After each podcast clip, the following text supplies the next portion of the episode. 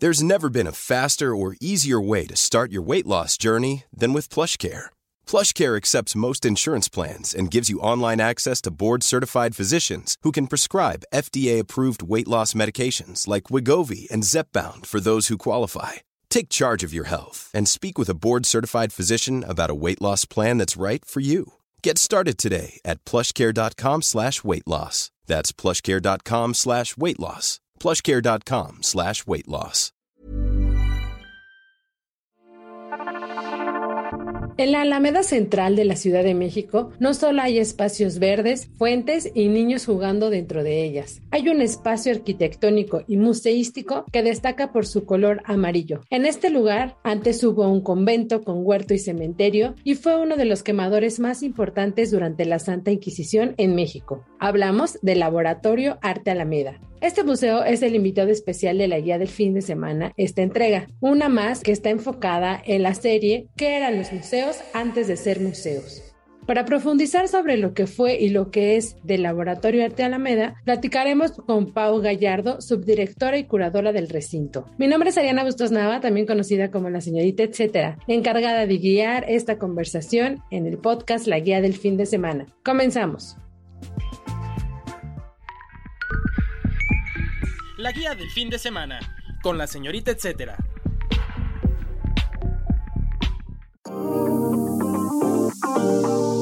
¿Qué eran los museos antes de ser museos? Pau Gallardo, cuéntanos de qué año data el edificio y qué estilo de arquitectura es. El Laboratorio Arte Alameda es un convento, un convento franciscano que rendía culto a San Diego de Alcalá. Su construcción estuvo dividida en diferentes periodos, pero la construcción inicial empezó en 27 de julio de 1591 por el patronato de Mateo Mauleón y Juan Arellano. ¿Qué usos y habitantes tuvo antes de convertirse en un museo? El exconvento de San Diego en el siglo XVI estaba compuesto, pues, evidentemente por un lugar para orar, la iglesia, eh, un huerto, corrales, cementerio, es decir, era un lugar muy, muy grande de donde hacían su vida cotidiana los frailes que la habitaban.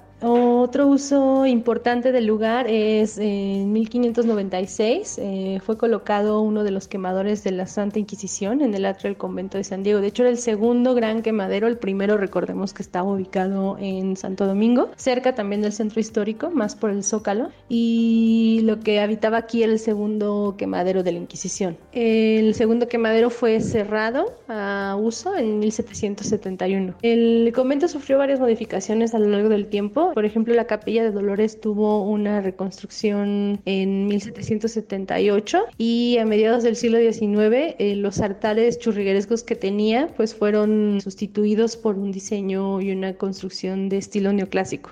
Y bueno, tras un periodo a la deriva, en 1934, por órdenes del presidente Lázaro Cárdenas, se expropia el templo. Por varios años estuvo trabajando como sede de una empresa editorial llamada Izquierdas y como bodega y teatro, ¿no? Para diferentes usos. En 1946, el ex convento de San Diego y sus anexos pasan a ser patrimonio del Instituto Nacional de Bellas Artes.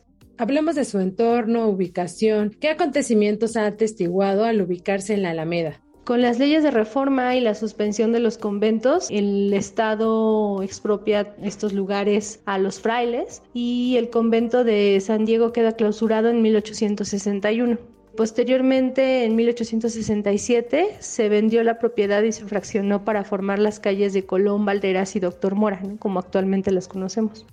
El dato, etcétera. El museo se localiza, como lo dice su nombre, en la Alameda. Esta surgió por iniciativa del virrey Luis de Velasco en el siglo XVI, durante la época colonial. La idea era embellecer este espacio de la ciudad con un paseo y que fuera un lugar de recreo para todos sus habitantes. Es considerado el parque público más antiguo de América Latina y por sus esculturas consideradas como obras de arte se le reconoce como un museo al aire libre.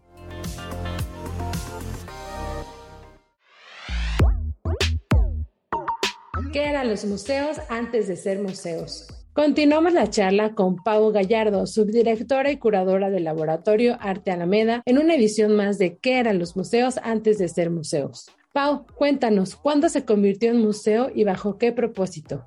Después de trabajar por más de 30 años como pinacoteca virreinal, en el año 2000 finalmente el Laboratorio Arte Alameda abre sus puertas, aperturado en ese entonces por el Consejo Nacional para la Cultura y las Artes, a través del Instituto Nacional de Bellas Artes. En ese momento se abre el laboratorio como un espacio dedicado a la interdisciplina, aquellas prácticas que estaban empezando a emerger, ¿no? que provenían de prácticas más tradicionales, pero que necesitaban espacios para presentarse en la escena mexicana y laboratorio junto con otros lugares como Exteres Arte Actual, comienzan a hacer esos espacios ¿no? para exhibir y presentar estas obras de índole más temporal e inestable. Actualmente el Laboratorio Arte Alameda eh, está cumpliendo 21 años de funcionar como laboratorio. Los cruces de sus prácticas se han expandido no solo a la interdisciplina, sino al arte, la ciencia, la tecnología y todo aquello que es, en términos generales, un cruce entre estas disciplinas. Entonces, eh, hemos tenido más de 200 exposiciones en nuestro hacer y este año pues estamos presentando proyectos sumamente importantes y de mucha vinculación con la comunidad. ¿Podrías mencionarnos qué tipo de actividades y exhibiciones tienen?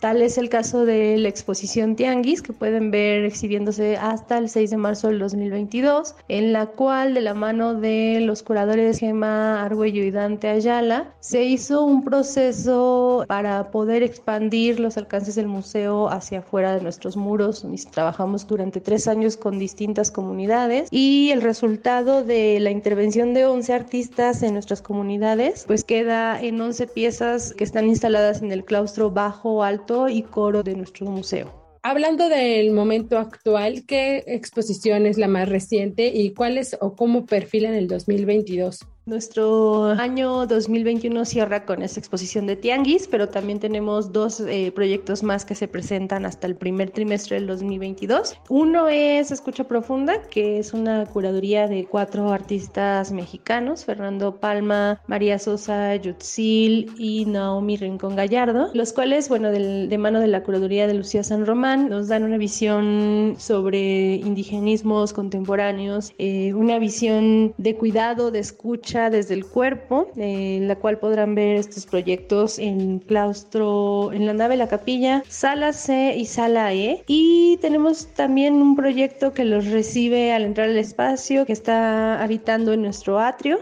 el proyecto forma parte de nuestro jardín polinizador, un jardín que busca dar espacio a todos los animalitos polinizadores que habitan, cohabitan nuestro atrio. Y en ese marco estamos presentando un proyecto que se llama Máquinas Bióticas, eh, la cual tiene un agente muy peculiar que es un hongo rosado y un hongo grisáceo que se llama Pleurotus llamo. Este hongo eh, vive y sobrevive alimentándose de los residuos, eh, principalmente cartón, y en un acto completamente radical y friganista, pues lo que hace es consumir esos residuos y devolvernos un fruto, que es el hongo, que es el que vamos a estar cultivando de aquí a marzo también del 2022. Entonces, pretextos sobran para visitarnos, será un gusto siempre recibirlos por acá el dato, El Laboratorio Arte Alameda se ubica en Doctor Mora 7, Centro Histórico. El horario de visita es de martes a domingo de las 11 a las 5 horas. Todas las actividades se pueden consultar a través de las redes sociales del recinto. Lo encuentran como arroba arte alameda en Facebook, Twitter e Instagram.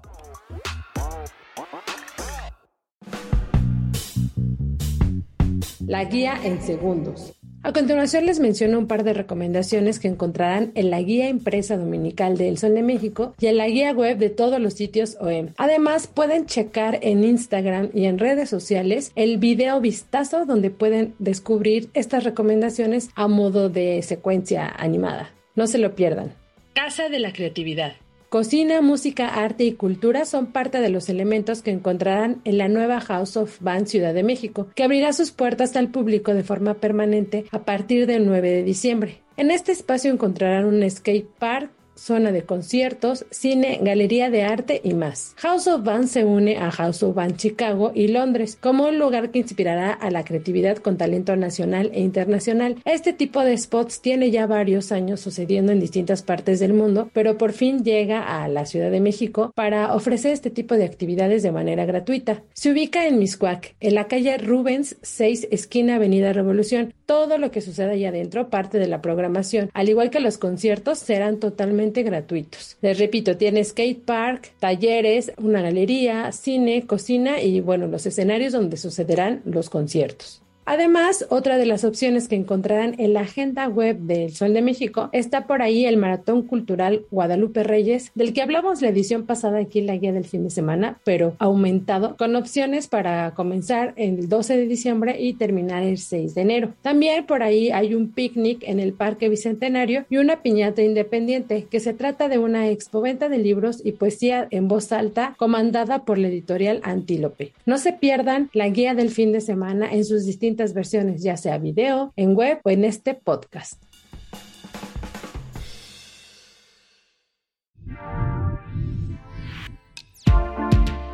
Así llegamos al final de esta entrega. Espero que les hayan gustado las opciones y que ahora estén más animados para asomarse a la historia del Museo Laboratorio Arte Alameda. No duden en contactarme a través de mis redes sociales. Ahí esperaré también sus recomendaciones y comentarios. Me encuentran como la señorita etcétera en Twitter, Instagram y Facebook. Gracias por el apoyo en producción a Natalia Castañeda. Si tienen algún comentario o sugerencia sobre este espacio, los que se generan desde la Organización Editorial Mexicana, pueden escribirnos al correo podcast.com.mx. Hasta la próxima.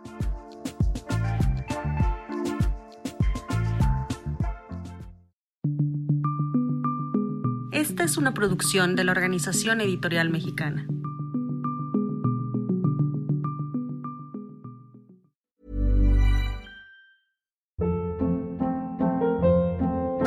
Hold up. What was that? Boring. No flavor. That was as bad as those leftovers you ate all week. Kiki Palmer here, and it's time to say hello to something fresh and guilt-free. Hello Fresh. Jazz up dinner with pecan-crusted chicken or garlic butter shrimp scampi. Now that's music to my mouth. Hello Fresh. Let's get this dinner party started. Discover all the delicious possibilities at hellofresh.com.